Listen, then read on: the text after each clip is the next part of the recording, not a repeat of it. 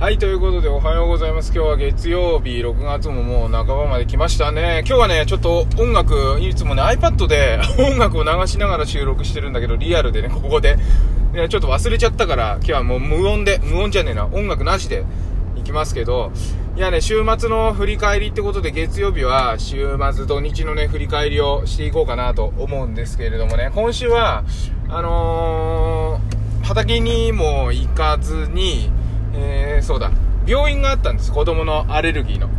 でね、あのー、久しぶりに子供と、子供2人と、えっ、ー、と、パパと3人で病院に行ったんですけど、下の子にとっては初めてかな、ママがいない。なんでかというと、あの、1時間ちょいかかるんですよ。あの、ちょっとうちから離れたところの病院にアレルギーの、あの、治療っていうか、あの、指導を受けにね、行ってるんで、あの、遠いんですけど、まあ、そろそろちょっと行けるっていうんでね、ちょっと行ってきたんです、パパ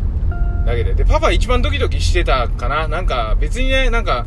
あのー、子供、下の子、特に下の子はどんな反応するんかなって、ママに甘えたりだからいないと、もうぐずぐずすんのかなと思ったら、それはそれで、そんなことなくて、あのー、ちゃんとお話聞いて言うこと聞いて、一緒に歩いたりとかして、できたんですね。なんか、そういうところもすごく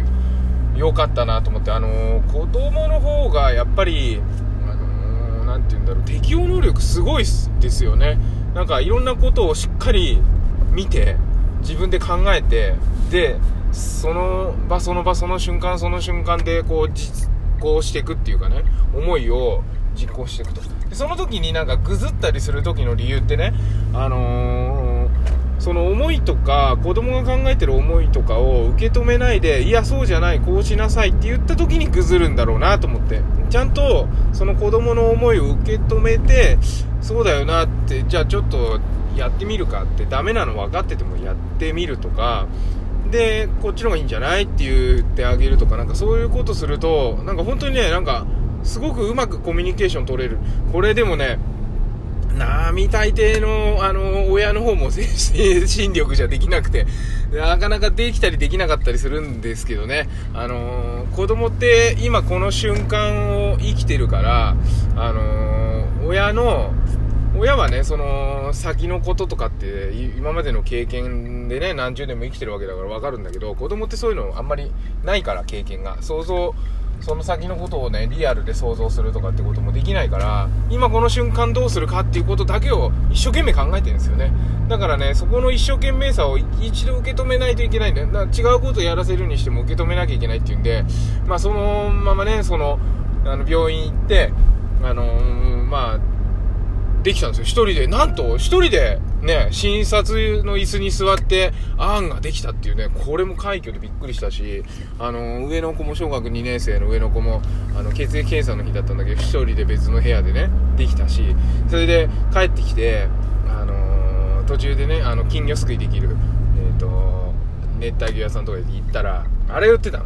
ホテイアオイ、ホテイグサに、卵、メダカの卵が付着したやつが売ってたんですよ。500円。なんでこのホテイグサってメダカの名前ついてて1個500円もすんだと思ったら、卵がついてます。えっ、ー、と、6月20日頃に帰りますって、えー、なんだこれいいなと思ってメダカ買おうと思ったんだけど、1000、1匹180円ぐらいのメダカ10匹買おうと思ったんだけど、やめて、そのホテイアオイ、卵付着してるやつ買ってね。で、あのー、自宅の庭先に、あの、よくほら、メダカ鉢みたいなのあるじゃないですか。ああいういいやつじゃなくて、もうほんと衣装ケースみたいなプラケース。それを置いて、あのー、そこにね、あの、砂だけはバクテリアが生息するようにね、あの、熱帯魚用の砂を入れた方がいいと思うんですね。ちょっと熱帯魚やってるから、あの、経験上。で、そこに、あのー、水を張って、で、あのー、流木とか、なんか木とか入れて、で、タニシ入れてね、苔生えちゃうかなと思って、タニシ食べてもらおうかなと思って、タニシ入れて。で、それで、その、ホテイアオイをね、卵を付着したやつを入れて、で、子供たちとね、あの、ビオトープじゃないけど、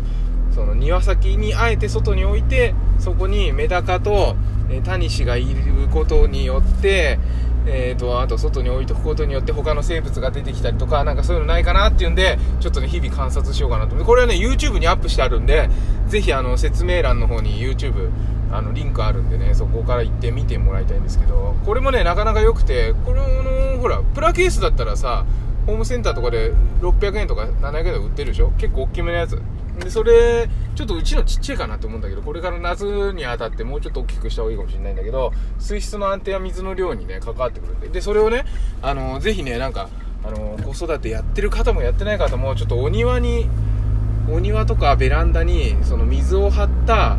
砂を入れたプラケースを置いておいてみてほしいんですよね。で、そこに何が生まれるか。で、多分、これからの時期、あのー、蚊が出ちゃ困るからね、魚は入ってた方がいいと思うの。メダカ入ってたでいいと思うんです。で、メダカって、すごい強くて、あの、熱帯魚ってね、あのー、あったかい水で生きられるって思うでしょ？そうじゃないんですよ。熱帯魚っていうのは25度から28度、まあ、23度から28度ぐらいの付近でしか生きられない魚を熱帯魚って言うんですよ。メダカってすごいんですよ。あのー水の上にね、薄い氷が張って、水温が3度とか4度とかでも生きられるし、マックス確かね、40度ぐらいまで生きられる。いきなり40度入っちゃダメですよ。2、3度のとこがいきなり40度無理なんだけど、自然の数、温度の変化の中で池の水が結果的に40度ぐらいになっちゃっても生きられる。すごいんですよ、日本の魚たちって。金魚とか船とかもそうなんですけど。だからね、そんな感じで、あのー、外に置いてあるプラケースでね、生きていけるはずなんです。で、そこには、えー、なんか、え、葉っぱが落ちたり、えー、まあ、葉っぱを拾ってきて入れてもいいんだけど、なんかバクテリア発生したりとかですね、餌もくれなくてもね、あの、回ってくんじゃないかなっていうのがあって、それが生物多様性につながるし、で、水辺があるってことはね、それだけ豊かってことなんで、あの、トンボが来たりとかね、なんか来たりするかもしれないんで、なんかヤゴが生まれちゃって魚全部食べられちゃうこともあるのかななんていろいろ思うんですけど、まあ、それはやってみなきゃわかんない。ぜひね、その、それぞれのご自宅の庭先でやってみたら面白いなと思うんで、あのー、試してみてくださいね。あのー、そうそう、さっき言った YouTube の方に載ってる。で、それをやって、次の日は、キャンピングカーのね、中にエアコンを置いたんだけど、台がないからって、それを置く台を作ろうっつって、それもね、子供たち3人で買いに行って、で、長い 2m のパイプをさ、あの、持ってね、あの、行くんだけど、カートに最近下の子乗ってくれないわけ。これカート乗ってくんないと荷物も持てねえなってちょこちょこ歩っちゃってす。それであのアマゾンのなんだっけあれ。ファイヤーファイヤータブレットだっけ？あれをであのキッズ向けのやつ入ってるからそれ遊ばせてそれやりながらカート乗ってくれるっつったらうんって言って言ってくれてそれであのー、その資材をね買ったんですよ。でこれも まあなんか YouTube とか Twitter で上げてるんでそっち見てもらったら分かりやすいんですけどそれそういうのをやってでその後うんとなんだっけななんかどうしても公園行きたいとか言うから公園行ってこれシャボン玉やったシャボン玉大好きでさ下のがそのシャボン玉を使ってねその公園にいる人とコミュニケーション取っちゃうんですよ。シャボン玉を持って笑顔でね近寄ってくの。3歳の子がさ公園でシャボン玉持って笑顔で近寄ってきたらみんな気分良くなっちゃうよね大体の人がね。あの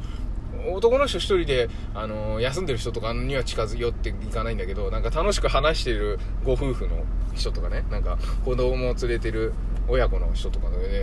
シャボン玉持って近寄ってくる。それがなんかうちの息子のチャレンジなんだけど そういうのを見て面白いなって思いながら。で帰ってで今度は自転車乗りたいって上の子が言うからじゃあもうしょうがないスーパー行こうっつってちょっと離れたスーパーまで行って自転車乗ってね。なんか娘とあの自転車でこう走るっていうのもさうちあの畑やってるんでね。山梨で畑やってて東京から山梨行くの1時間半ぐらいかかるじゃないですか。で週末それやってるから疲れてなかなかその土日両方自宅にいるっていうのはないんですよね。で自宅の周りなんてつまんねえなと思ってたんだけど今回みたいにこう病院行ったりえっ、ー、と水辺を作ったり水辺作ったりってすごいね。水辺作ったりあとそのホームセンター行ったり自転車乗ったり公園行ったりなんか結構ね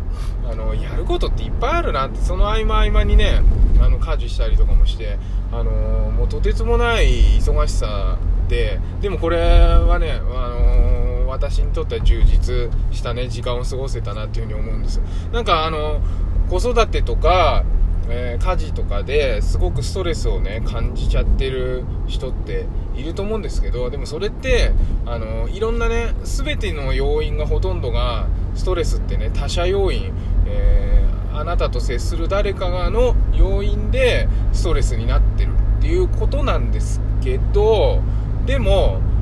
それは実は自分の心の中に湧き上がったストレスであって相手のせいではないんですよね。なんか相手のせいにしてるだけなんですよね。なんかそのその環境にあってね今この瞬間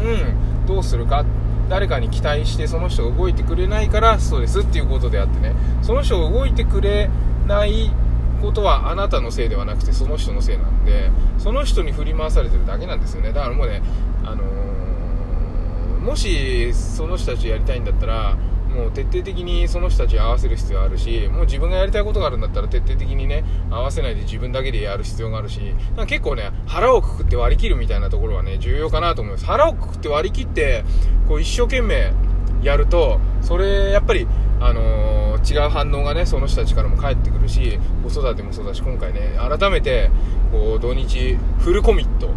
子供たちにフルコミットしてみてね。分かりました。でこういうのもさまあね中学生上がったらこんなにパパパパって言ってくれないだろうしさ今ほんとこの10年ぐらい人生の中でほんの10年とかそのぐらいのことだと思うんですよね。だからねやっぱそういう時はちょっとそれはそれで自分の体験として成長できると思うんでね楽しんでこういうのね行きたいと思います。はい、ということで今日も一日健やかにお過ごしください。なんか梅雨に入りそうですけどね、楽しくいきましょう。それではまた、マモくん子育てパパのトークトークエッセイでした。いつもお聴きいただきありがとうございます。バイバイ。